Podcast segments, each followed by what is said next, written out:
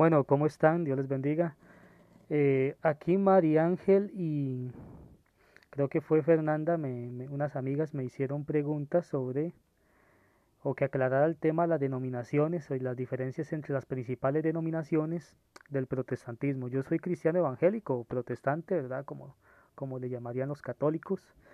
Entonces aquí vamos a hablar de las doctrinas que se consideran primarias, secundarias y, por así decirlo, terciarias. Por doctrinas primarias me refiero a que son doctrinas que si una persona las niega no puede ser considerado un cristiano en particular. Y las otras doctrinas, ¿verdad? No están a ese nivel, ¿verdad? Eh, sugieren cierto debate y evidentemente no es motivo para decir que una persona no es cristiana o un hermano en Cristo. Entonces, la, la primera doctrina, vamos a hablar de doctrinas de primer nivel. La primera doctrina sería la autoridad de la Biblia, lo que se conoce como la sola escritura. La Biblia tiene autoridad por encima de la iglesia y por encima de la opinión de cualquier persona. Creemos que la Biblia es la principal regla de fe y práctica. Eso es lo que nosotros creemos con sola escritura, ¿verdad? La segunda sería la encarnación, vida, muerte y resurrección de Jesús. Este, nosotros creemos que Jesús vino en carne. Eso no es algo que se pueda negar. De hecho, la Biblia dice que cualquiera que niega que Jesús vino en carne es un anticristo. Por otro lado, tenemos la doctrina de la Trinidad, un solo Dios que se manifiesta en tres personas totalmente diferentes la una de la otra, como lo son el Padre, el Hijo y el Espíritu Santo. Eh, la cuarta sería la deidad de Jesús, que Jesús es Dios. Jesús tiene dos naturalezas, 100% humano, vino en carne, por medio de María siendo virgen, y 100% divino, o sea, es Dios también, es Dios y es hombre, 100% Dios, 100% hombre. Este, y también tenemos la doctrina de la salvación por gracia y la justificación por la fe. Nosotros somos salvos por gracia, nosotros no podemos comprar nuestra salvación, este, y somos justificados al depositar nuestra fe en Cristo Jesús. Solamente la gracia por medio de la fe. Entonces, cualquier persona que niegue que la Biblia es la principal autoridad, que Jesús vino en carne o que Dios no, no es una Trinidad, ¿verdad? Negando la divinidad del Espíritu Santo y de, del mismo Jesús, negando las naturalezas de Jesús, o negando, digamos, que la salvación sea por gracia o atribuirla a las obras, no se le puede considerar un cristiano en nuestro sistema de pensamiento. Por ejemplo, también tenemos las doctrinas de segundo nivel, que son doctrinas que pueden haber diferencias entre los diferentes hermanos de distintas denominaciones y puede haber cierto debate, pero eso no significa que, sean menos cristianos por sostenerlas.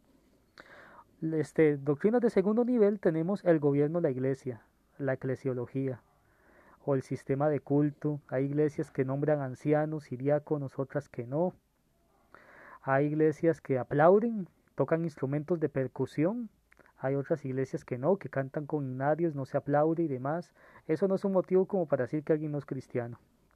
Entonces esa sería el gobierno la iglesia. Número dos, el bautismo.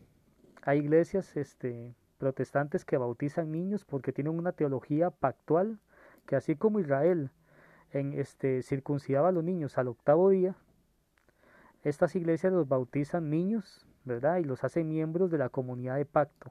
Es, esa práctica se llama paidobautismo. No solamente los católicos bautizan niños. Y el bautismo, pues hay personas que dicen que si se tiene que hacer en el nombre de Jesús o en el nombre del Padre, Hijo del Espíritu Santo, también es un tema sujeto a debate cómo debe ser el bautismo, pero no tiene que ser un tema como para que se diga que alguien no es cristiano. Igual con el tema de la cena del Señor, ¿verdad?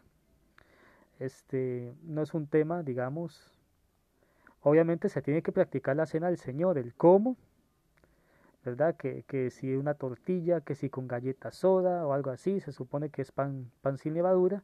Las diferencias que puedan haber no es motivo igual para decir que una persona no es cristiana. Y el papel de los sexos en la iglesia, el hombre y la mujer. Iglesias que dicen, bueno, es que la mujer no puede tener puestos de liderazgo, otras que dicen que sí, que puede haber una mujer ejerciendo el pastorado, este, uno no puede decir que una iglesia sea menos cristiana porque una mujer tenga ciertos puestos de liderazgo en la iglesia. Y están las doctrinas de tercer nivel, como lo son la segunda venida de Cristo y el milenio, si va a haber un rapto antes de la venida de Cristo o si el rapto va a ser a la mitad o al final del milenio. Pueden haber debates, pero no es una doctrina por la que alguien tenga que decir, mira, este no cree en el rapto, no es cristiano. La segunda es la libertad cristiana. Por ejemplo, hay cristianos que dicen, bueno, este, yo tenía un profesor, ¿verdad? Eh, cuando estudié con los metodistas, que él decía que él no veía malo tomarse una copa de vino, ¿verdad? Con su esposa, en una fiesta así en su casa, sin excederse o cosas así. A lo que me refiero es a ciertos asuntos donde existe cierta libertad cristiana. O sea, debates como esos, cada que un hermano se tomó una copa de vino, de champán, o sea, es algo de tercer nivel, no es algo para condenar o decir, bueno, nunca se debe condenar a nadie, pero no es algo para decir que esta persona no es cristiana. Y por último, las doctrinas de los orígenes, ¿verdad? Eh, si los seis días de la creación fueron periodos de millones de años o si fueron seis días literales, una doctrina para mí totalmente de tercer nivel y no es como para decir, mira, fulanito cree que Dios utilizó la evolución para crear y cree que los seis días fueron millones de años, ese no es cristiano, o sea, no, no se puede hacer eso. Bueno, esas son las doctrinas principales y ahí cualquier cosa escucho sus dudas. Dios les bendiga.